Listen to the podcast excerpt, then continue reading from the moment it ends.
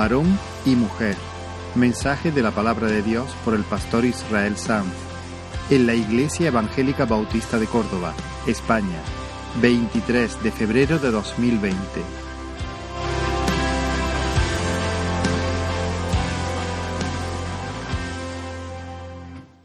Rendiré mi corazón ante ti. Tú serás mi pasión, ¿no dice? Y mis pasos se guiarán por tu voz. Eso está en la esencia, en el tuétano de la verdadera adoración. Y eso es lo que queremos seguir haciendo, adorando al Señor ahora, escuchando su voz. No que mi voz sea su voz, es que tenemos su voz escrita en la palabra de Dios. Y en la medida en que nos ajustamos a lo revelado en las escrituras, podemos escuchar la voz del Señor hablándonos. Y te invito a abrir la palabra de nuevo en Génesis capítulo 1. Digo de nuevo, porque llevamos ya varias semanas exponiendo el, el texto de Génesis, de este libro tan, tan importante, bueno, como todos los que hay en la Biblia, pero donde se establece el fundamento, los orígenes. Génesis capítulo 1, versículo 26, leeremos 26 y 27, saltaremos luego al 2. Dice la palabra del Señor. Entonces dijo Dios, hagamos al hombre a nuestra imagen, conforme a nuestra semejanza, y señoré en los peces del mar, en las aves de los cielos, en las bestias, en toda la tierra y en todo animal que se arrastra sobre la tierra. Y creó Dios al hombre a su imagen, a imagen de Dios lo creó, varón y hembra los creó. Pasamos al capítulo 2, el versículo 7. Dice, entonces Jehová Dios formó al hombre del polvo de la tierra y sopló en su nariz aliento de vida y fue el hombre un ser viviente. Y Jehová Dios plantó un huerto en Edén, al oriente, y puso allí al hombre que había formado. Versículo 15. Tomó pues Jehová Dios al hombre y lo puso en el huerto de Edén para que lo labrara y lo guardase. Y mandó Jehová Dios al hombre diciendo, de todo árbol del huerto podrás comer, mas del árbol de la ciencia del bien y del mal no comerás, porque el día que de él comieres, ciertamente morirás. Y dijo Jehová Dios, no es bueno que el hombre esté solo, le haré ayuda idónea para él. Jehová Dios formó pues de la tierra toda bestia del campo y toda ave de los cielos, y las trajo a Adán para que viese cómo las había de llamar, y todo lo que Adán llamó a los animales vivientes, ese es su nombre. Y puso Adán nombre a toda bestia y ave de los cielos y a todo ganado del campo, mas para Adán no se halló ayuda idónea para él. Entonces Jehová Dios hizo caer sueño profundo sobre Adán, y mientras éste dormía, tomó una de sus costillas y cerró la carne en su lugar. Y de la costilla que Jehová Dios tomó del hombre, hizo una mujer y la trajo al hombre. Dijo entonces Adán, esto es ahora hueso de mis huesos y carne de mi carne. Esta será llamada varona, porque del varón fue tomada. Por tanto dejará el hombre a su padre y a su madre, y se unirá a su mujer, y serán una sola carne. Y estaban ambos desnudos, Adán y su mujer y no se avergonzaban. Vamos a orar. Señor, gracias por tu palabra. Lámpara es a mis pies tu palabra y lumbrera a nuestro camino, Señor. Y te pedimos que tú nos des ojos para ver, un corazón tierno para recibirla con mansedumbre y que tú hagas proeza, Señor, entre nosotros en esta mañana. Amén. Arrancamos esta serie meditando en el Dios que estaba, en el Dios que estaba antes, antes del tiempo y de la materia. Si nosotros partimos del hombre y de sus problemas, nos hacemos un lío. Partir del hombre y de sus problemas es sentenciarse a deambular, a perderse, es comenzar la casa por el tejado. La clave para entender todas las cosas es comprender primeramente la realidad de Dios, la realidad de la, de la, causa que antecede y genera todas las cosas. Dios es el punto de partida, es el punto de referencia, es el kilómetro cero, siempre debe ser el kilómetro cero. Dios es la gran doctrina, Dios es la gran verdad. Y hasta que no hemos visto sus atributos y sus derechos, en virtud de su eterno poder y deidad, estaremos desorientados sin saber cómo se conectan los puntos. proponiendo filosofías que siempre yerran el blanco. Dios, su naturaleza increada, su autoridad, su belleza, su otredad, su sabiduría, su independencia, su bondad. Tenemos siempre que empezar por ahí. En el segundo mensaje consideramos la maravilla de su creación. Vimos el modo en que Dios, con su palabra, por su espíritu, de la nada, para su gloria, llamó a la existencia el universo entero y lo ordenó primero, lo llenó después, lo llenó de vida de todo tipo y lo aprobó, dando testimonio de que todo era bueno y bueno en gran manera. La semana pasada, en el tercero de los mensajes, dirigimos nuestra mirada especialmente hacia el ser humano.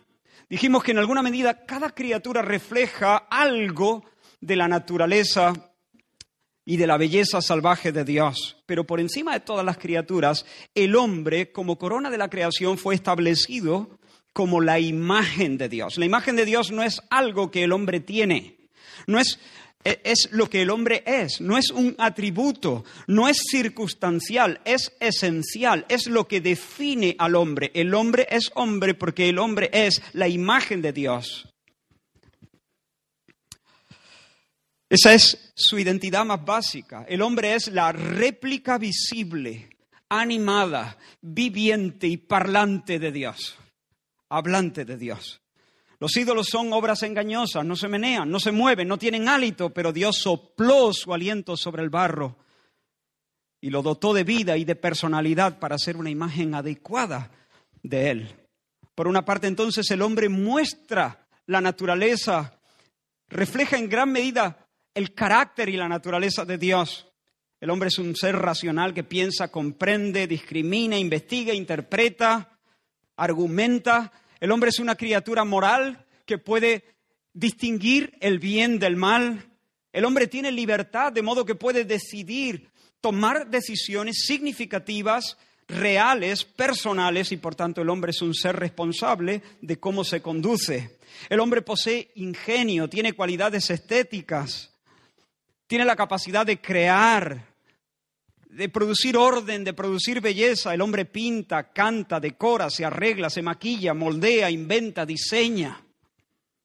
El hombre es un ser social que tiene también la facultad de vincularse de un modo único con otros para darse en una relación en plena libertad y una relación generosa, incluso sacrificial. El hombre puede alegrarse y reír y ser consciente de su propia felicidad. Pero sobre todo, por encima de todas estas cosas, el hombre posee un sentido de trascendencia, posee la, capacidad de reconocer, de valorar, de amar, de adorar al Dios vivo. El hombre está facultado para darse un paseo con Dios al aire del día, para conversar con Él de corazón a corazón en el marco de una dulce amistad. Por una parte, entonces, el hombre refleja a Dios, por otra parte, el hombre representa a Dios porque sirve en este mundo como su virrey, como su mayordomo. El hombre es el delegado divino para llevar las riendas de la tierra, para llenar la tierra y para sojuzgarla, dominarla, gobernarla. Así que el hombre actuando en nombre de Dios con la azada al hombro o con el microscopio o con la sartén o con la palabra, domina la tierra y crea riqueza y crea arte y cuida el jardín y lo expande hacia un creciente desarrollo social, económico, cultural, para la gloria de Dios y para el shalom del mundo. Y vimos cómo Dios plantó un huerto en un lugar llamado Delicia y estableció ese huerto como el lugar de su reposo, su habitación, el lugar donde Dios mismo viene y se aposenta y pasea y luego se trajo al hombre al jardín para convivir con él. Así que Edén es un templo, es un tálamo, es un santuario, un lugar de encuentro donde Dios es Emanuel, Dios con nosotros. Eso significa que nuestra identidad más básica, por diseño, consiste en ser reyes de la tierra y sacerdotes del Dios vivo. Y nuestra función, por tanto, es gobernar y adorar, gobernar y dar culto, adorar y administrar la tierra. Tal es nuestra identidad, tal es nuestra vocación. Tal es nuestra identidad, tal es nuestra vocación. Fuera de esos raíles, descarrilamos. No podemos ser felices. Es verdad que tras la caída el mundo ya no es santuario, lo fue y lo volverá a ser, pero ahora nosotros, la iglesia, nosotros, nuestros cuerpos incluso, somos el templo del Dios vivo. Es verdad que tras la caída ya no reflejamos perfectamente las perfecciones de Dios, ya no le representamos como es debido. La imagen de Dios ha sido pervertida, desfigurada. Nuestro gobierno ya no es amable, nuestro culto ya no es puro.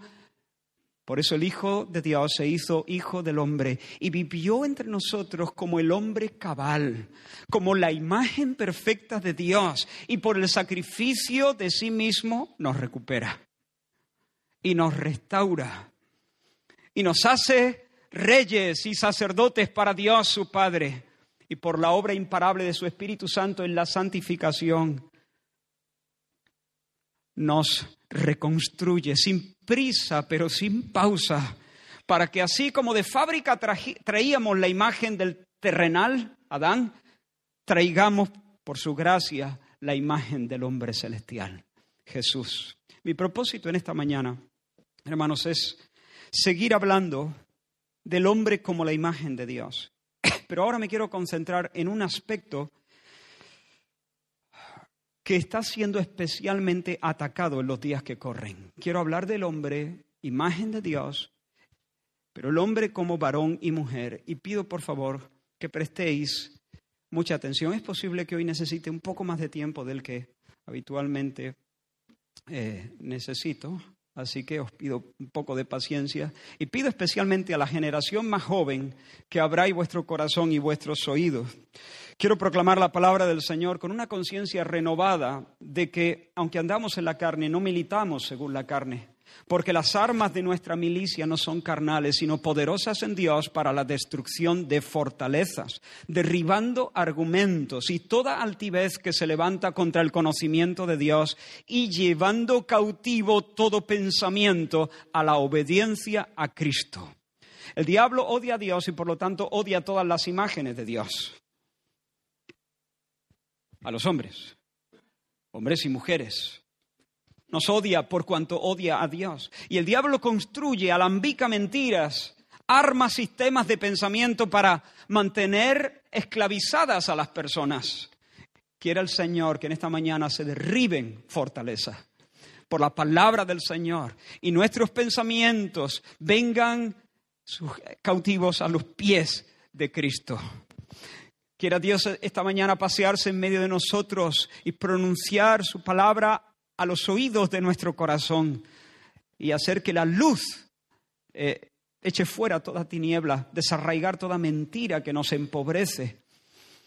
Y esa es mi oración y mi deseo. Nuestro texto dice de forma sencilla, directa, inequívoca, que Dios formó al hombre del polvo. Versículo 7. Versículo 22 se nos dice que luego Él hizo una mujer. Él hizo a Adán, Él hizo a Eva. Adán no se hizo a sí mismo. Ni siquiera escogió ser. El salmista declara, cantad alegres a Dios, habitantes de toda la tierra. Servid al Señor con alegría, venid ante su presencia con regocijo, reconoced que el Señor es Dios. Él nos hizo, no nosotros a nosotros mismos. Pueblo suyo somos y oveja de su prado. Él nos hizo. Él nos hizo. Y porque somos criaturas del Creador, somos propiedad del propietario.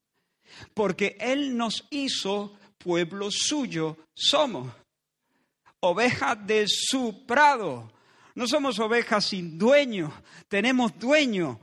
No nos pertenecemos a nosotros mismos. Él tiene derechos de autor sobre cada una de nuestras vidas. Ahora bien, cuando el autor creó al hombre en su doble versión, varón y mujer, aprobó como buenísima su creación. Dice que Dios vio todo lo que había hecho y he aquí que era bueno en gran manera. Y fue la tarde y la mañana el día sexto. Así que Dios los miró y los celebró, celebró que eran buenos, que eran muy buenos, que eran perfectos. Ahora esta expresión no significa que fuesen buenos chicos, lo eran, de momento, no, no, no significa que fueran incorruptibles, Cuando Dios dice son muy buenos, lo que está diciendo es son ideales, son totalmente adecuados, completamente apropiados, son idóneos. Ahora quiero que pienses, quiero que entiendas esto. Cuando alguien habla de esta manera de una cosa, es necesario que tenga un propósito en mente, ¿sí o no? No, no, se puede decir que algo es idóneo sin tener un fin en mente. Si yo te enseño un objeto y te pregunto, ¿es apropiado esto? Seguramente tú me, mirarías un poco confundido y, me devolverías la pregunta, ¿apropiado para qué? ¿Cuál es el fin? qué, ¿Qué es lo que estás pensando? Y te diré si es apropiado o no es apropiado. Si Dios no hubiera tenido un propósito, si Él hubiera improvisado al hombre, digamos, si Adán y Eva hubieran sido el resultado casual de la actividad de un Dios que jugueteaba con el polvo para matar el tiempo, si Dios hubiera dicho, anda, mira lo que me ha salido, entonces Adán podría ser interesante, complejo, original, divertido, guapo, pero no adecuado para hablar así de una cosa, para decir que una cosa es adecuada o apropiada, uno tiene que tener un propósito concreto en mente. Y eso fue lo que Dios celebró, que Adán y Eva, Eva eran totalmente adecuados, apropiados, ideales, que estaban muy bien hechos para desempeñar el rol que Dios les había asignado de forma soberana. El Señor no jugaba distraído con el polvo. El Señor tenía una idea que bullía desde sin principio en la eternidad de su mente. Él moldeó la arcilla y luego sopló sobre ella para adecuarla. Hermanos y amigos, nosotros somos criaturas espectaculares, espectacularmente diseñadas, con un propósito maravilloso. Y si lo desconocemos o si lo ignoramos voluntariamente, nos sentenciamos. No hay satisfacción fuera de eso. Si no sabemos quién somos, si no sabemos para qué estamos aquí, viviremos bajo el sol persiguiendo espejismos, persiguiendo vanidades, sombras y humo. Cuando Dios miró a Adán y a Eva, dijo, tal y como los quería, son perfectos, son buenos, buenos, adecuados, en gran manera. Ya no les falta nada para la vida que les regalo y para la misión que les encargo. ¿Por qué digo ya no les falta nada? ¿Es que alguna vez les faltó algo? bueno, en un sentido sí. Mirad, hay una, declaración en nuestro texto que hemos leído también que resulta muy llamativa si uno tiene en mente el relato completo de la creación. Porque a medida que el Señor fue creando y adelantando su obra, un estribillo alegre iba sellando cada una de sus actividades. ¿Cuál es ese estribillo? Y vio Dios que era bueno. Hizo los mares y los continentes y vio Dios que era bueno. Plantas con sus semillas y vio Dios que era bueno. Los astros, los soles y vio Dios que era bueno. Aves y peces y vio Dios que era bueno. Animales terrestres y vio Dios que era bueno. Pero cuando hizo al varón, a pesar de que Adán era la criatura más, extraordinaria sobre el planeta, el estribillo cambia. Dios lo mira y dice, no es bueno, no es bueno que el hombre esté solo. Lo que Dios está diciendo es tal cual, así, solito, no es adecuado. No es que sea mal chico, vuelvo a repetirlo, es que no es apropiado, está incompleto, está a medias. De esa manera, así tal cual, no puede reflejar mi gloria convenientemente, ni gobernar la tierra, requiere que alguien lo complete, necesita ayuda. Y se la haré, dijo Dios, y se la haré. Pero antes, antes de hacerlo, Dios lleva a todos los animales, hace pasar todos los animales delante de Adán para que él los estudie y los clasifique y los nombre. Y en eso estuvo ocupado Adán durante un buen rato, supongo, ejerciendo como el mayordomo, como el jefe de la creación, sojuzgando, dirigiendo, administrando, llevando las riendas, poniendo al servicio de Dios y del resto de las criaturas su talento, su ingenio, su inteligencia, su creatividad, su memoria y, en definitiva, su autoridad. Allí ves a Adán gobernando, llevando las riendas. Pero, y ahora no te pierdas, espero poder explicar esto bien, pero mientras los animales desfilan delante de él, eso es para mí. Gracias. En esta ocasión sí. Generalmente no me gusta beber agua, aunque reconozco que es una bendición. Pero hoy la, la voy a necesitar, creo.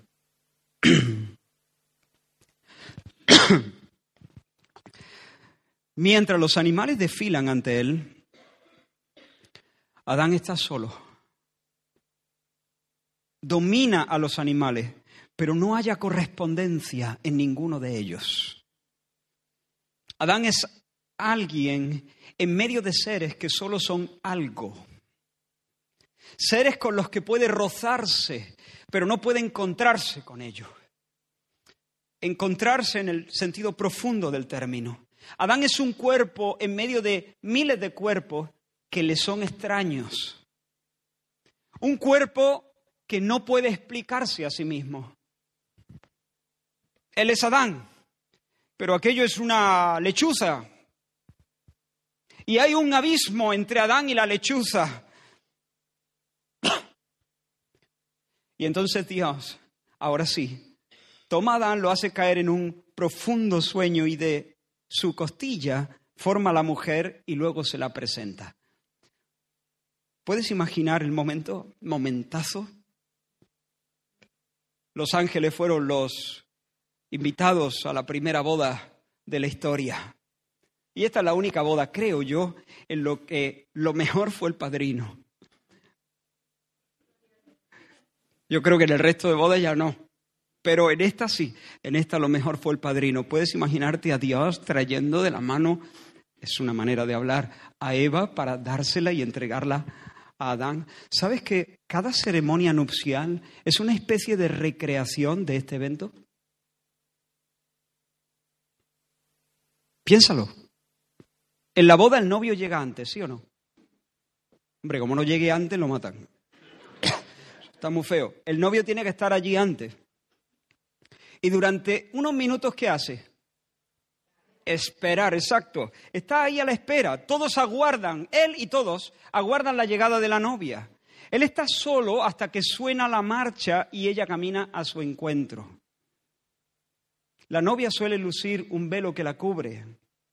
Yo sé que ahora ya quizá esto no se lleva tanto, pero todavía, todavía se ve. ¿Por qué? ¿Por qué lleva velo? ¿Por qué? Porque ella es un huerto cerrado. Ella es una fuente sellada. Su corazón y su cuerpo están bajo llave. Solo Él tendrá derecho a levantar esa muralla del velo después de decir sí delante de todos. Pero ocurre que cuando el velo es quitado, Él no solo la encuentra a ella, Él se encuentra a sí mismo. Porque la mujer, sin decir una palabra, hace que el hombre salga, salga de su soledad. Porque ella no es una lechuza, porque no hay abismo, porque no hay, porque no hay una distancia, hay correspondencia. Él se da cuenta que el cuerpo de ella le dice a él que él no es para sí mismo. ¿Se entiende? Ahora él entiende su cuerpo. Antes no. Ahora él entiende lo que es ser hombre. Sin ella no puede. Ella reclama, en cierto sentido, ser el destino de él. Ella es para él, él es para ella. Lo llevan escrito en su anatomía. Y ambos se descentran y ambos se conocen a sí mismos en el encuentro con el otro. Él sabe lo que es la masculinidad cuando está frente a ella. Y ella sabe lo que es la feminidad cuando está frente a él. Momentazo. Y Adán lo percibió y exclamó, esto estos, esto sí, esto es ahora, hueso de mis huesos, carne de mi carne, esta será llamada varona, porque del varón fue tomada. Por tanto, dejará el hombre a su padre y a su madre, y se unirá a su mujer, y serán una sola carne. Yo soy varón, ella varona. Yo soy Ish, ella Isha. Hueso de mis huesos, carne de mi carne. El hombre dejará padre y madre para ligarse, para unirse. En realidad sería reunirse, porque estaban ligados, la mujer procede del varón, pero en el matrimonio se vuelven a juntar en una sola cosa y ya no ser más dos, sino una sola carne, una nueva identidad. Ahora sí, ahora sí, ahora sí Dios puede decir, buenísimo, perfecto, bueno en gran manera, ya son adecuados. Ahora pueden reflejar convenientemente mi gloria, la belleza de mi naturaleza divina, la santidad de mi carácter, ahora pueden llenar la tierra. Ahora pueden procrear, ahora pueden cuidar el huerto y llevarlo a su máximo esplendor. Nos resulta fácil comprender que Adán necesitaba ayuda para llenar la tierra, para multiplicarse, para procrear. Adán no puede ser fecundo sin Eva. Si la raza humana debe henchir la tierra, entonces no es bueno que el hombre esté solo, no es adecuado. Porque el varón no está diseñado para concebir y gestar y alumbrar de manera independiente, necesita ayuda. Pero hermanos, hay mucho más implicado en esta idea de complementariedad. Las diferencias van muchísimo más allá del contorno de nuestros cuerpos y de nuestros órganos sexuales. Adán y Eva son iguales en muchos sentidos, pero al mismo tiempo son distintos en muchos otros. Desde el vientre, la arquitectura cerebral es diferente.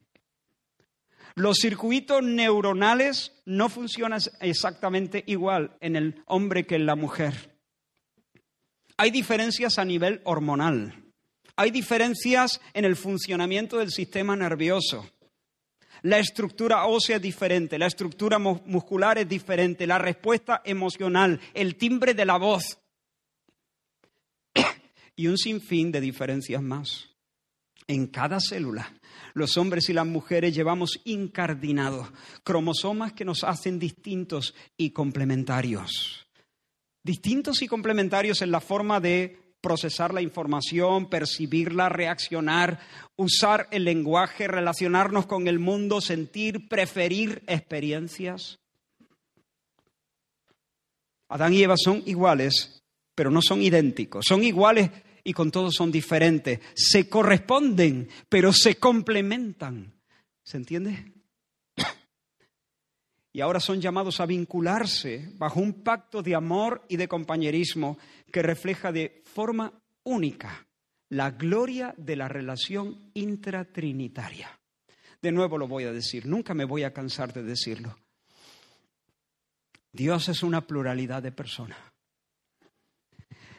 una pluralidad de personas que existen en un movimiento eterno de donación de sí mismas. Dios es uno, pero en el uno hay una compañía de personas que se comunican, se entienden, se aman, se exaltan, se honran, se valoran, se ceden el paso y se conciertan unas con otras para llevar a cabo su santo proyecto.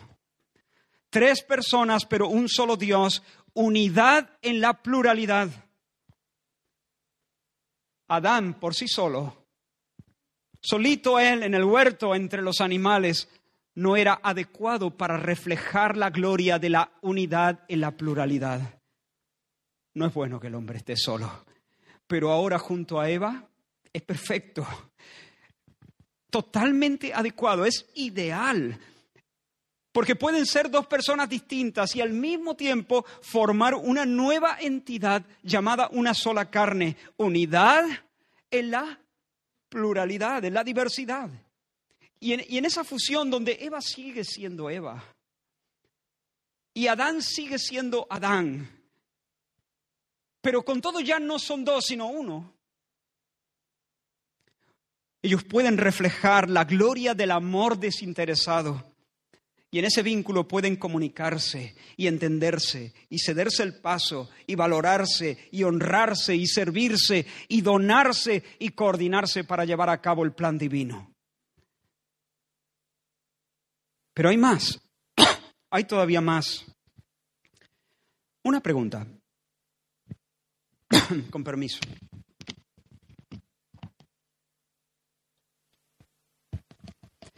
¿Creéis que Eva fue una ocurrencia tardía de Dios? ¿Piensas que Dios, después de crear al hombre y darle las instrucciones, porque Dios le dio instrucciones a Adán antes de crear a Eva, luego dijo, pues va a ser que no. Le he dicho que llene la tierra y no es bueno que el hombre esté solo, solo no lo va a poder hacer. Eh, tengo que remediar esto. Eso fue lo que pasó. A Dios se le olvidó Eva, lo pensó tarde. Fue una ocurrencia tardía. Fue un arreglo. ¿Enmendó Dios una carencia en su creación? Por supuesto, no. Entonces, ¿por qué la creó tan tarde?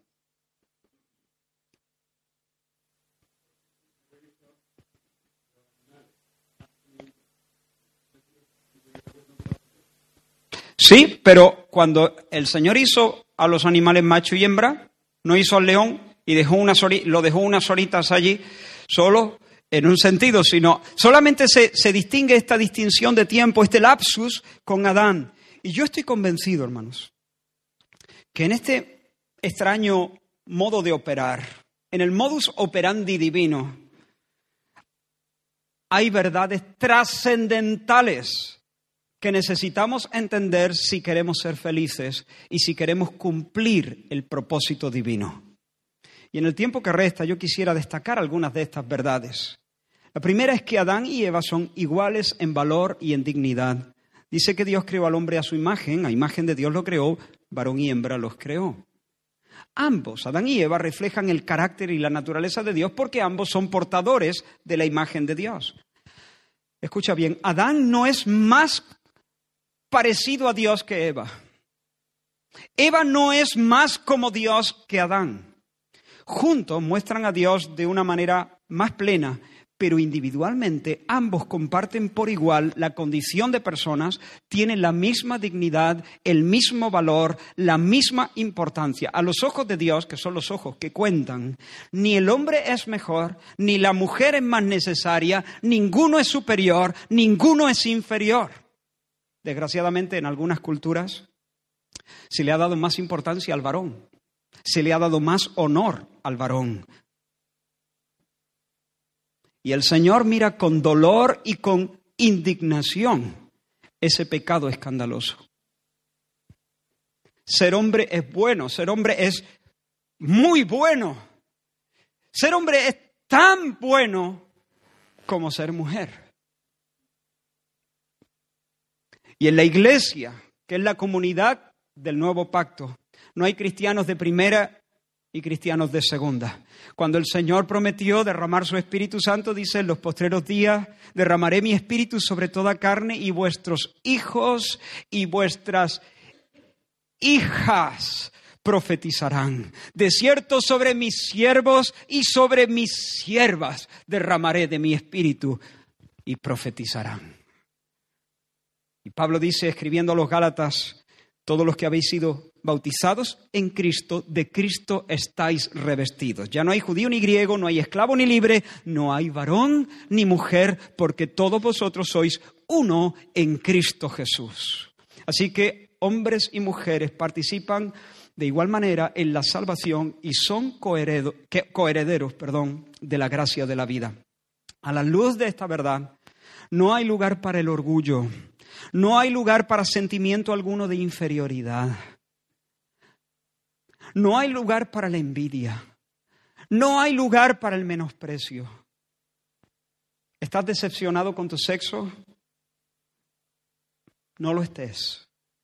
No lo estés. Hay un dosel de gloria en la naturaleza que te define. Di con el salmista, porque tú formaste mis entrañas, Señor.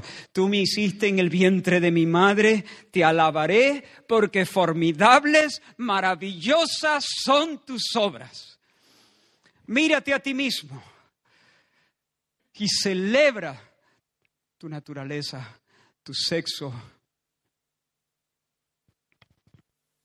Pero también hay gloria en la otra versión de ser humano. Si eres hombre, si eres hombre entonces alaba al Señor por, el sexo femenino. Valora, aprecia, da honor al sexo opuesto. No rías las gracias a los machistas. No te burles de las diferencias. Honralas. Bueno, en algún momento podemos encontrarlas divertidas. Todos hemos encontrado divertidas algunas de las diferencias entre hombres y mujeres. Pero asegúrate que no haya sarcasmo en ninguno de tus comentarios, que no haya ironía mordaz en tus chistes, que no haya un tonito de desprecio, que no haya un tonito de superioridad por ser mujer o por ser hombre. Por cierto, combate la lujuria y levántate en pie de guerra contra la pornografía, porque la pornografía despersonaliza a los otros, los considera cuerpos, objetos para el placer sexual y las personas no son objetos, las personas son imagen de Dios. Ahora bien, Adán fue creado intencionalmente primero. Y esta es una cuestión muy relevante en el marco de la escritura. Al primero en cada familia le correspondía el derecho de primogenitura. Y la primogenitura siempre tiene que ver con liderazgo. Así que la forma de proceder de Dios, aunque él y ella, Adán y Eva, tienen el mismo valor, la misma dignidad, no parecen tener el mismo rol. El orden en, el que son, en el que fueron creados, sugiere que Adán tenía la responsabilidad de liderar la relación. Por otra parte, escucha con atención. Es posible que si estás escuchando esto por primera vez, te sientas un poco irritado o irritada en este caso. Pero escucha, vamos a intentar sujetarnos a la voz del Señor y entender este concepto, porque estoy convencido. Yo no soy aquí un hombre intentando defender los derechos eh, eh, eh, de, los hombres en el entramado siniestro del heteropatriarcado. Yo soy aquí un esposo, un padre, un hijo, un pastor, intentando llevar a mi madre, a mi esposa, a mi hija a mis hermanos y hermanas en la fe al terreno del gozo, de la satisfacción, de la plenitud, donde podamos dar gloria al Señor.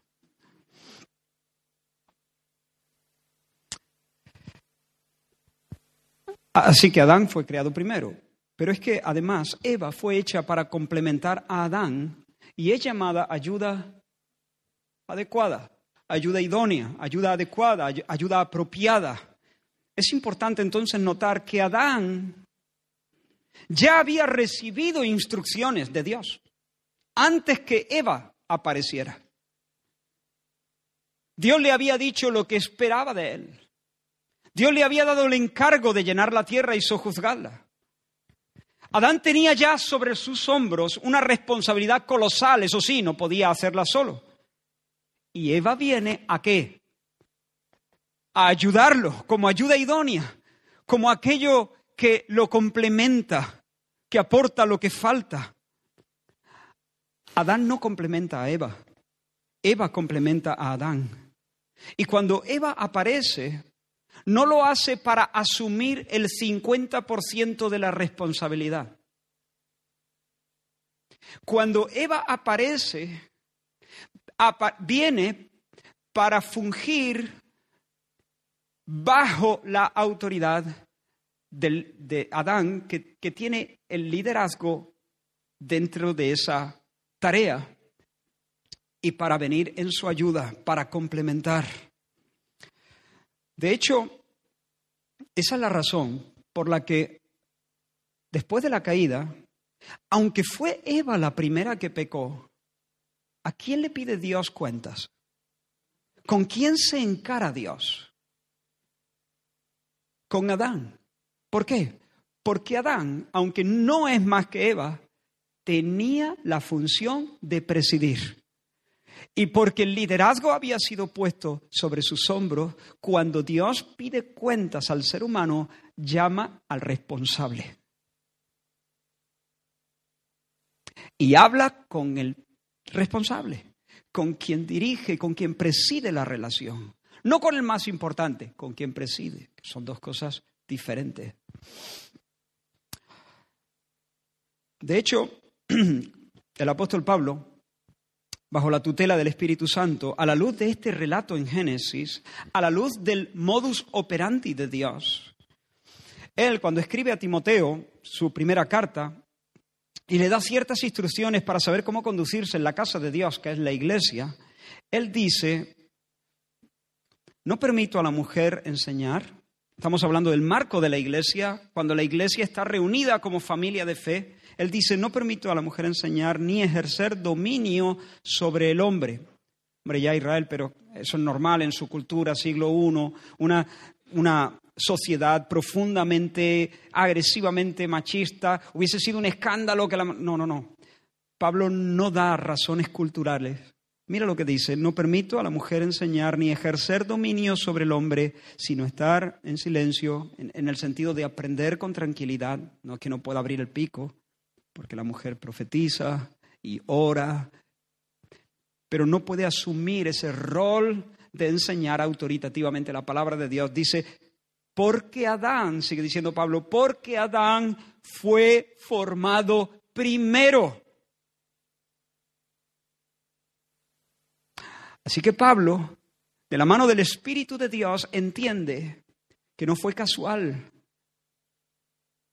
Todo estaba bien pensado para comunicar algo, una verdad que necesitamos entender para nuestro desarrollo y felicidad. Y cuando el argumento está claro, Dios le concede la primogenitura al hombre y en el hogar y en la iglesia debemos reflejar la gloria de esa disposición divina. Cuando Pablo escribe su primera carta a los Corintios, en el capítulo 11, dice, quiero que sepáis que Cristo es la cabeza de todo varón y el varón es la cabeza de la mujer y Dios la cabeza de Cristo, porque el varón no procede de la mujer, sino la mujer del varón y tampoco el varón fue creado por causa de la mujer, sino la mujer por causa del varón. No era la mujer la que necesitaba ayuda, no era la mujer la que había recibido una comisión y tenía la responsabilidad sobre sus hombros y necesitaba a alguien que colaborara. Era al revés, era el hombre el que había recibido una comisión y necesitaba una colaboración, una colaboradora. El hombre era el delegado cuando la mujer no estaba. Y en cuanto a la tarea, vuelvo a repetir, aquí las palabras son importantes. Quiero que veas bien los límites que estoy fijando. En cuanto a la tarea, no en cuanto a la esencia, no en cuanto a la personalidad, en cuanto a la tarea, en cuanto a la función, ella, Eva, ocupa una función subordinada. Él, por el hecho de ser varón, es cabeza. Ella, por el hecho de ser mujer, es ayuda idónea. Tal vez haya personas en estos momentos que piensen que me estoy contradiciendo. Por una parte, Israel nos dice que Adán y Eva tienen el mismo valor, la misma dignidad, la misma importancia, y por otro, sostienes que él es el líder y ella tiene una función subordinada. ¿Cómo es posible? Si ella es igual en importancia, si no es inferior a Adán, ¿por qué entonces tiene que estar sujeta a él? Sencillo, porque importancia y subordinación en función no están conectados. Una pregunta, ¿quién es más digno, el que manda o el que obedece? ¿Quién tiene más importancia, el que manda o el que obedece? ¿Quién tiene más valor, el que manda o el que obedece? Presidir no es ser mejor. Funcionar bajo autoridad no es ser peor. No implica ser inferior o menos valioso. El ejemplo más claro es el propio ser de Dios. Nosotros adoramos a un Dios en la Trinidad. Una es la persona del Padre, otra es la persona del Hijo, otra la persona del Espíritu Santo. Pero tienen una misma divinidad, una gloria igual y una misma coeterna majestad. El Padre es Dios, el Hijo es Dios, el Espíritu Santo es Dios y sin embargo no son tres dioses, sino un solo Dios. Y en esta Trinidad nadie es antes o después, nadie es mayor o menor. Y sin embargo, ¿quién manda? ¿Dios Padre o Dios Hijo? ¿Quién obedece? ¿Quién se subordina a quién? La escritura deja claro que el Padre manda, el Hijo se sujeta al Padre, el Espíritu se subordina eternamente al Padre y al Hijo. Acabamos de leerlo. Cristo es la cabeza de todo varón, el varón es la cabeza de la mujer y Dios, hablando de Dios Padre, es la cabeza de Cristo. ¿Quién es más importante, el Hijo o el Padre? ¿Quién es más Dios? ¿Cristo, la segunda persona de la deidad, o el Padre? Padre, Hijo y Espíritu Santo son iguales, iguales en su ser, iguales en su deidad, pero subordinados en su función. Iguales en ser, subordinados en función. Hay, hermanos, tanta gloria en la sumisión como en el liderazgo. Tan alto es el llamado a presidir como el llamado a sujetarse. Tan plena es la vida del que ama y sirve obedeciendo como la vida del que ama y sirve eh, presidiendo. ¿Qué crees que el Señor Jesús nos diría si le hiciéramos esta pregunta? Oye Señor, llevas una eternidad sujetándote al Padre. ¿No te gustaría subir a otro nivel y mandar? ¿Presidir la relación trinitaria? ¿Qué crees que, el Señor Jesús te diría? El Señor te diría, yo no puedo subir, soy el Altísimo. Mandar no sería subir. El Padre es el Altísimo que gobierna y el Hijo es el Hijo, es el Altísimo que se subordina con toda la alegría de su corazón. Por eso no hay contradicción, no me estoy contradiciendo. Adán y Eva disfrutan de una misma dignidad como personas. Pero Dios ha dispuesto que reflejen su gloria desempeñando roles diferentes en el orden de la creación. Adán preside, Eva ayuda. Adán preside, Eva ayuda. Pero entonces Eva no puede presidir. Sí, poder puede, tiene capacidad de sobra para hacerlo, pero no debe. No es un asunto de poder, no es un asunto de capacidad. Las mujeres no tienen menos capacidad que el hombre. Lo voy a repetir. Las mujeres no tienen menos capacidad que el hombre, ni siquiera para dirigir una empresa o cualquier cosa. Todos vamos a conocer mujeres que son son muy, muy capaces, igual que los hombres. No hay distinción ahí. El asunto es si debe. No es un asunto de capacidad, es un asunto de arreglo divino, de disposición soberana de Dios. No caprichosa, no arbitraria. El Señor tiene sus razones. No nos ha dado un libro para explicarnos todas sus razones. Simplemente lo ha dispuesto de esa manera. Y la fe nos enseña que rebelarnos contra eso es estrellarnos contra una pared y conformarnos al, al, diseño divino es invertir en nuestra propia paz y en nuestra propia felicidad. Si Eva pasase al mando, traicionaría su vocación traería disfunción a su familia. Y lo mismo pasaría si Adán asumiera una actitud pasiva o subordinada, como más tarde va a pasar en la caída. Un detalle más, es significativo que en el relato bíblico Adán fue quien puso nombre a Eva. Hemos dicho ya en varias ocasiones que nombrar tiene que ver con un ejercicio de autoridad. Yo no tengo ningún derecho a ponerle el nombre a tu próximo hijo, porque vas a tener otro, ¿no? Pero no, animaos. los galones los tienes tú. El Estado tampoco puede hacerlo. Aunque cuidado, debemos vigilar que lo mismo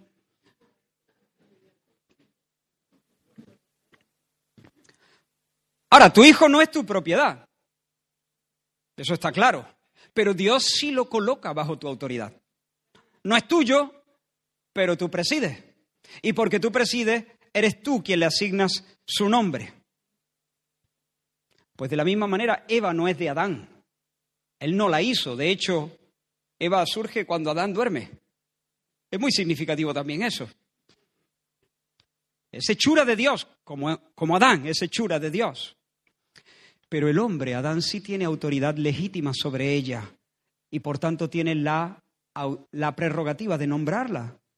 Eso sí, solo en, ese, eh, eh, solo en ese caso. A ver si ahora tenemos aquí esposos renombrando a sus esposas. No, ellas ya traen nombre.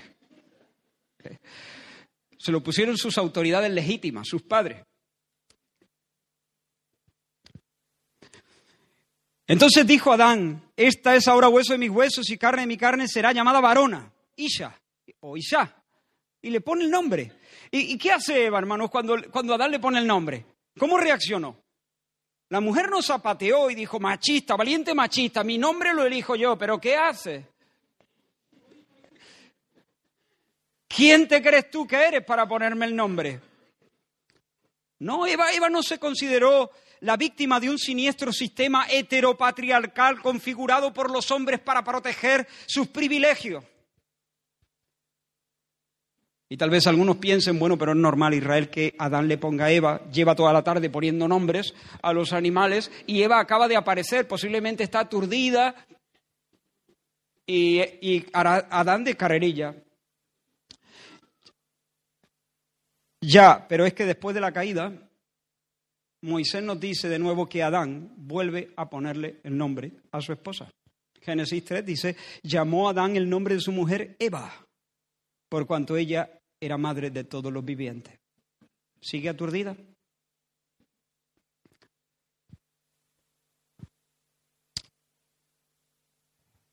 Algunos piensan que la mujer fue relegada a una posición de subordinación a raíz del pecado. Algunos dicen, no, no, e, e, esto, esto realmente, esto de que la, la mujer deba estar por, bajo la autoridad de su esposo, esto es por causa de la caída. Y lo argumentan apelando a un versículo eh, el versículo 16 del capítulo 3 de Génesis, donde se nos dice que Dios maldice a la mujer tras el pecado de esta forma. Tu deseo será para tu marido y él se enseñoreará de ti.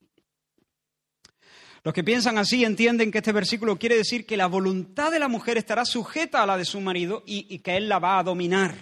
Él va a ser el que domine la relación. Y claro, entonces ellos piensan, bueno, cuando Cristo viene, cuando nos coloca bajo las bendiciones del nuevo pacto, se cancela la maldición. Sin embargo, eso no es lo que significa esa expresión tu deseo será para tu marido. La reina, la nueva versión internacional lo traduce así: desearás a tu marido. Y algunos han pensado que se trata de un deseo sexual. Pero en realidad eso no sería ninguna maldición, porque Dios eh, eso lo, puso en, en su diseño original, antes del pecado. Esa atracción, ese deseo es noble, es puro, es santo, diseñado por Dios para que el hombre pueda reflejar su gloria y llenar la tierra. ¿Qué significa entonces tu deseo será para tu marido? ¿O qué significa desearás a tu marido. ¿En qué sentido esa frase desearás a tu marido es realmente una maldición? Lo que Dios está declarando aquí es que la mujer va a codiciar la autoridad que Dios delegó en el hombre. Va a querer adelantarle. Va a querer quitarle las riendas. Y Dios dice, y Él se enseñoreará de ti. No dice Él te va a presidir con amor y respeto, no, no, Él te va a subyugar. Esto es una maldición, lo que Dios dice, lo que estaba supuesto a ser un baile, va a ser una carrera a codazos. Tú vas a intentar adelantarle a Él. Y Él va a usar su fuerza para sujetarte y ponerte a sus pies. Eso sí que es una maldición.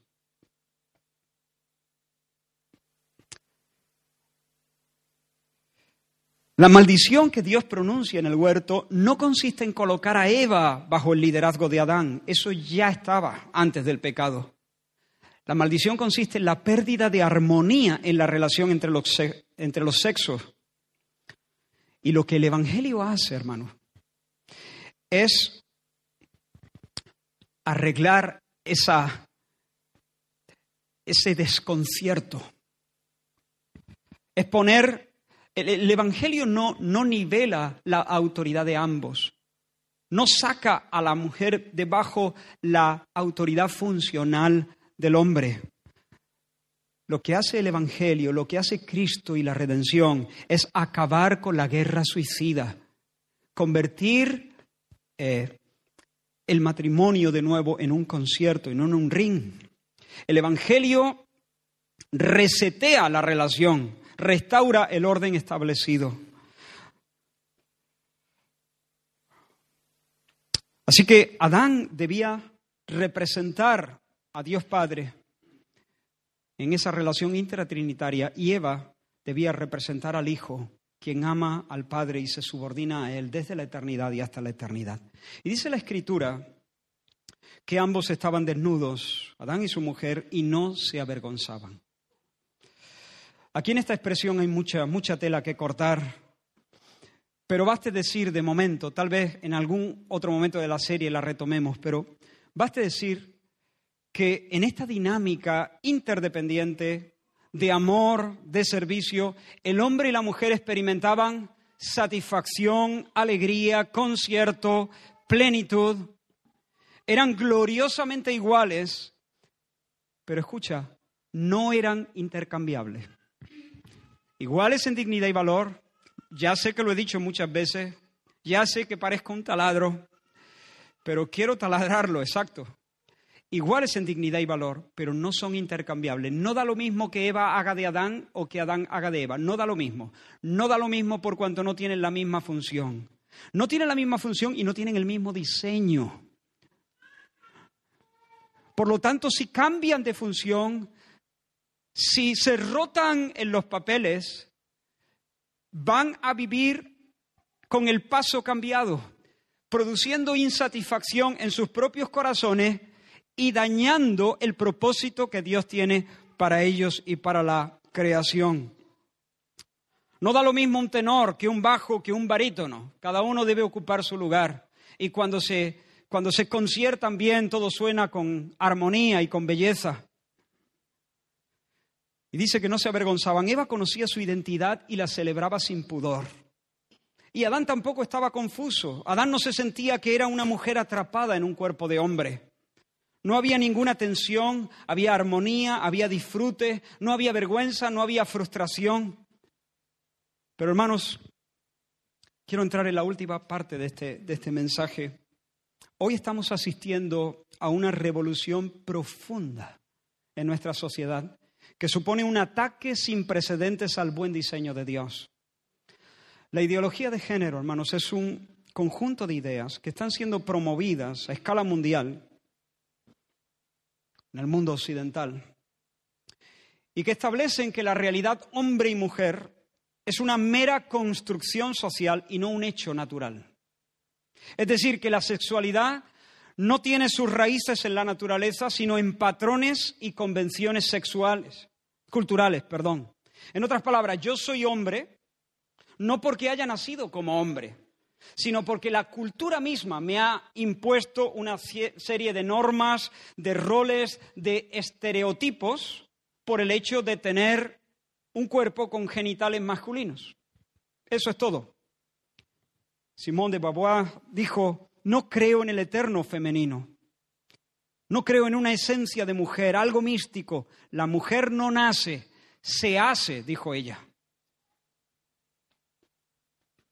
Según los impulsores de esta ideología, el ser humano nace neutro. Sí, es verdad que presenta ciertos rasgos biológicos diferenciados.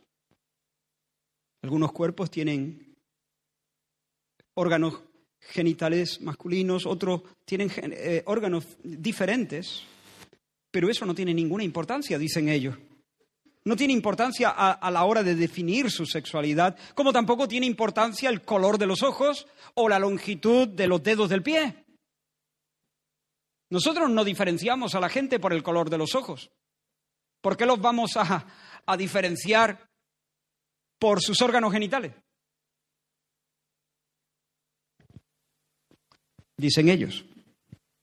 Para la ideología de género, la diferencia sexual, corporal, biológica no importa, solamente existen géneros, conductas, valores, creencias, performance, actitudes que de una manera arbitraria la cultura asigna a las personas según su anatomía.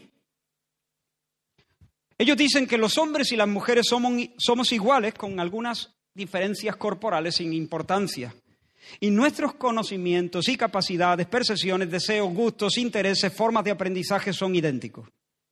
La única razón, dicen ellos, por la que somos distintos es porque se nos educa distintos. Se nos inculcan roles y valores que nos moldean y limitan nuestra libertad, la coartan. Y puesto que ese binomio natural hombre-mujer es solamente una convención social, debe ser sustituido por la libre elección de género. Así que el sexo biológico, dicen ellos, es un dato irrelevante. Hoy en día hay gente que habla ya más de, habla de más de 70. El otro día escuché que de 100, pero no sé si es una exageración. 70 géneros distintos. En realidad nada impide, si, esta filosofía se asume, nada impide que cada uno construya su, propio, su propia identidad sexual. Podemos ser neutros o andróginos o bigénero o de género fluido o de género confundido o no binarios o sin género y así ad infinitum.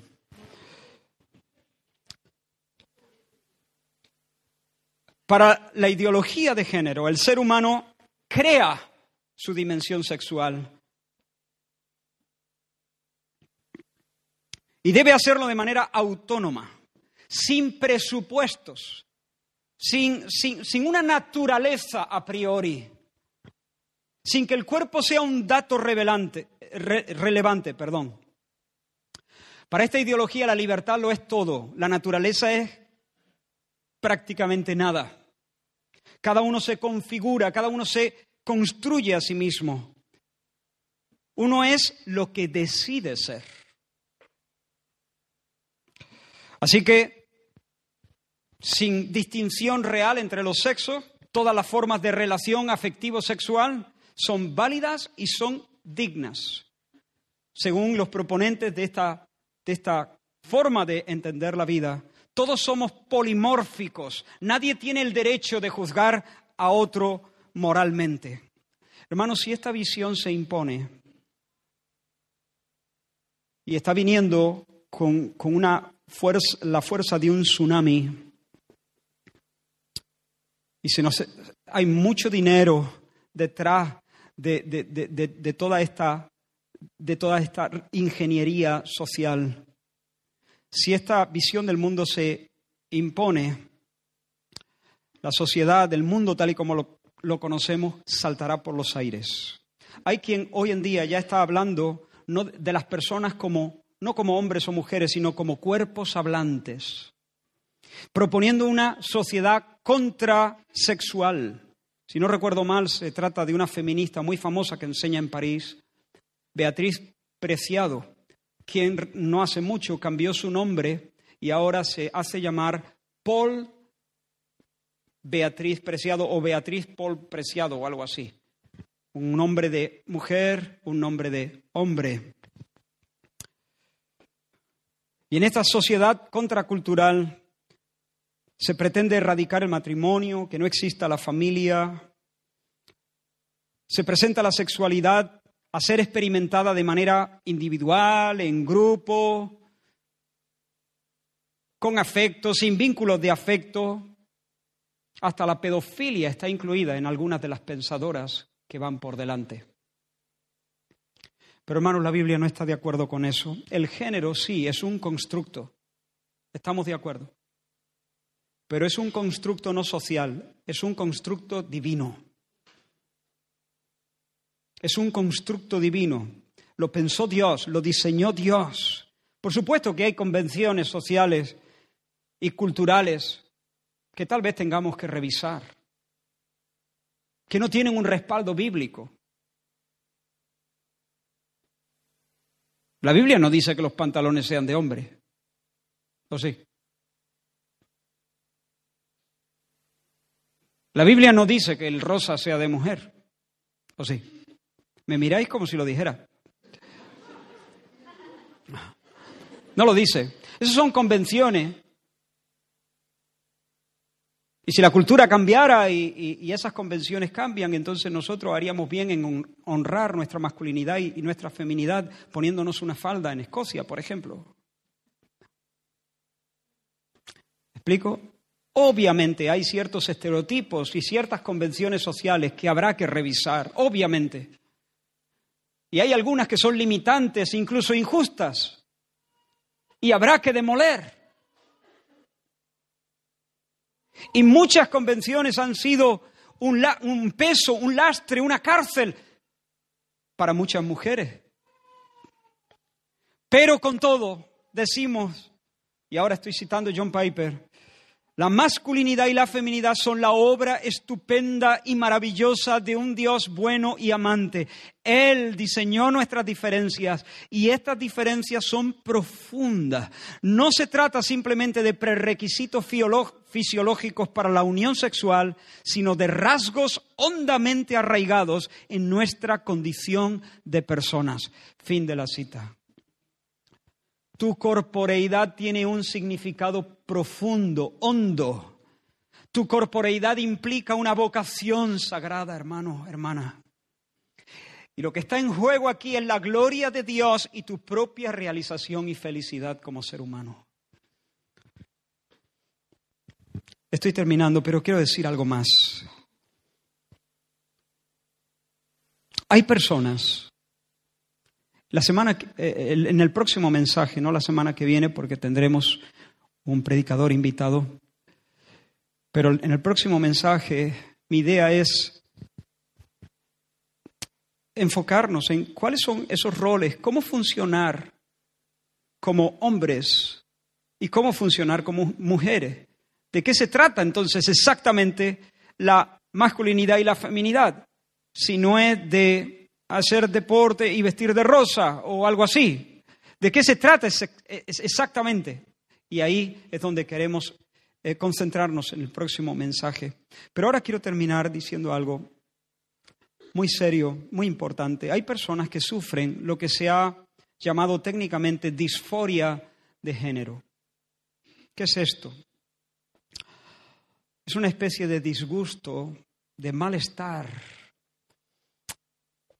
de angustia psicológica acerca del propio sexo biológico. Hay personas que tienen una sensación rara, extraña, molesta, de no estar bien identificados con su propio cuerpo. Sienten que están en el cuerpo equivocado. Y esto no es un asunto para bromear. Quiero decir, eso no es pecado. Es una señal de que estamos rotos. Estamos rotos. La caída nos ha hecho un, un, grave destrozo. Y es posible en este mundo caído que algunas personas se sientan muy confundidas y profundamente incómodas con su sexo, con su género. La caída ha dañado nuestra autopercepción. De hecho, fuera de Cristo, todos, todos nos autopercibimos mal, de una o de otra manera. Todos somos engañados por nuestros corazones, por cuanto el corazón es engañoso más que todas las cosas. Ninguno de nosotros fuera de Cristo podemos ser capaces de vernos realmente como debiéramos vernos. No podemos confiar en nuestra propia percepción si queremos conocernos realmente. Necesitamos ser informados por Dios, necesitamos ser alumbrados por Dios. La tragedia es que hoy se le está diciendo a estas personas que deben hacer arreglos en su cuerpo para poder acomodarlo a lo que sienten por dentro. No hacemos eso con los anoréxicos. Una persona anoréxica, estando flaca, delgada, se sigue viendo gorda y sin embargo no se le practica una liposucción, ni se le pone un régimen especial de adelgazamiento, sino que se le ayuda para que pueda percibirse de una manera más objetiva, para que su mente pueda tener más equilibrio a la hora de autopercibirse, ¿sí o no? Sin embargo, en este área, lo que se está haciendo es empujar a, a, las personas que tienen una desorientación en cuanto a su propia realidad como ser humano, porque hemos dicho que el sexo nos define como ser humano. Solamente hay dos formas de ser hombre, de, ser persona, hombre o mujer. Ah, se les está empujando a, suprimir con hormonas su desarrollo natural, a cambiar, a acomodar su cuerpo, a practicarse una operación de reasignación de sexo, lo cual en realidad es imposible. Uno puede modificar ciertas partes de su cuerpo, pero el sexo, como hemos dicho, está incardinado en cada célula. No se puede sencillamente cambiar de sexo, no se puede, es imposible. Pero quiero decir, si hay aquí alguna persona que está sufriendo con cierta angustia, con cierta disforia, con cierta con cierto malestar, que puede ser quizá muy intenso o que puede ser muy leve, quiero animarte a entender que lo creado nos precede, que hay una naturaleza que se te da para ser recibida, que tu cuerpo no miente. Y si estás luchando, quiero que sepas que yo también estoy luchando. Tal vez no estoy luchando con este asunto particular, pero estoy luchando con otras cosas en cuanto a la percepción de mí mismo también. Y mi lucha no es tan diferente de la tuya. Y me gustaría que en medio de la iglesia, si alguien está sufriendo de esa manera, pudiera encontrar compasión y amor y pudiera saber profundamente, en lo más hondo de su ser, que de verdad le queremos, que le queremos. Y te animo a que luches con fe y con esperanza. Fíate de Dios. Él te diseñó, por tanto Él te conoce y Él te quiere mucho y Él ha enviado a Cristo para salvarte y para sanar tu corazón y para librarte de autopercepciones engañosas. Y Él puede perdonar tu pecado y Él puede reorientar tu alma y finalmente resucitar tu cuerpo. Y cuando Él resucite tu cuerpo, Él resucitará un cuerpo sexuado. Y será el mismo sexo que tienes ahora. Y vivirás para siempre, por los siglos, sin fin. No en una disforia de género, en una euforia de género en una celebración de tu identidad sexual. Si estás luchando con esto, no le hagas caso a las mentiras del mundo ni del diablo. Confía en el Señor. La lucha es difícil. Todos estamos rotos y sabemos que la lucha es difícil o no. La lucha es difícil. Todos luchamos con cosas que no logramos superar del todo. Todos luchamos con cosas que nos desequilibra, eh, desequilibra por momentos. Pero el Señor viene, el Señor está viniendo. Y la herencia nuestra será euforia en todo sentido. Un buen sentimiento, una celebración de nuestra naturaleza, de nuestra identidad como imágenes de Dios, de nuestra misión como imágenes de Dios. Eso sí, la persona que abraza el transgenerismo, la persona entonces que dice, no, yo soy una mujer atrapada en un cuerpo de hombre o soy un hombre atrapado en un cuerpo de una mujer, la persona que sí abraza entonces esto, ahí sí se, mete de lleno en el terreno del pecado. Eso sí es pecado. Luchar con una desorientación, luchar con un malestar, luchar con, con una autopercepción engañosa no es pecado. Y si estás en ese punto, te ruego que, lo que ya he dicho, pero además que, que puedas acercarte a algún creyente maduro el equipo pastoral nos ponemos a tu disposición. Si de alguna manera podemos ayudarte, lo haremos con mucho gusto. Si no es así, porque nos falta conocimiento o gracia de parte del Señor, asumimos el compromiso de buscar a alguien que pueda tener una mayor medida en de esos dones para que Él pueda acompañarte y ayudarte. Pero eso sí, si abrazamos el transgenerismo, entonces sí estamos rebelándonos contra el diseño de Dios, rechazando el señorío de Cristo sobre toda la vida y renunciando a lo que es la esencia misma del cristianismo. No hay cristianos transgénero. Sí hay cristianos que sufren disforia de género, pero no hay cristianos transgénero. Dejo muchas cosas colgando, pero debemos terminar ya aquí por el tiempo. Es un tema delicado. He procurado exponer la verdad con gozo, con respeto, con fe y con la esperanza de que Dios derribe fortaleza Necesitamos entender estas cosas. Espero que nadie haya estado escuchándome diciendo, bueno, eso yo con eso no tengo problema, estaré más pendiente en la próxima predicación, pero ese asunto está resuelto. Oh, hermano, te mando entonces como castigo que escuches la predicación todos los días, mañana y tarde. Mal hecho porque tú tienes que operar dentro de este mundo y dentro de esta ciudad y dentro de tu barrio y dentro de tu familia extendida y dentro de esta congregación como luz y como sal. Y aunque tú tengas bien claras algunas cosas, tú tienes que entender la verdad y tienes que crecer en tu pericia para exponerlas, derribar argumentos, traer pensamientos a los pies de Cristo, ayudar, pastorear, acompañar, consolar, orar por otros. Que el Señor nos dé sabiduría. El Señor os bendiga. Gracias, Padre. Gracias, Señor, por tu palabra, por tu verdad. Gracias por hacernos hombres y mujeres. Gracias por este don maravilloso.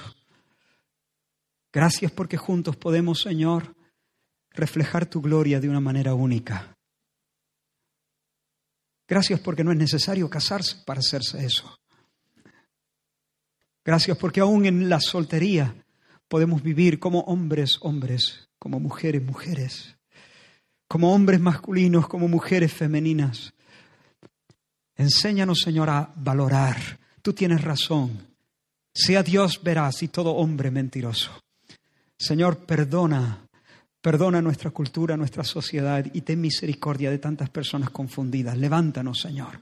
Levanta tu iglesia en esta hora para estar en esta brecha, Señor. Oh Dios mío, y ser instrumentos fáciles de usar en tus manos, Señor, para traer luz, equilibrio, orden y justicia a nuestra sociedad. En el nombre de Jesús. Amén, amén. Que el Señor os bendiga, hermano. Fija tus ojos en Cristo, tan lleno de gracia lo terrenal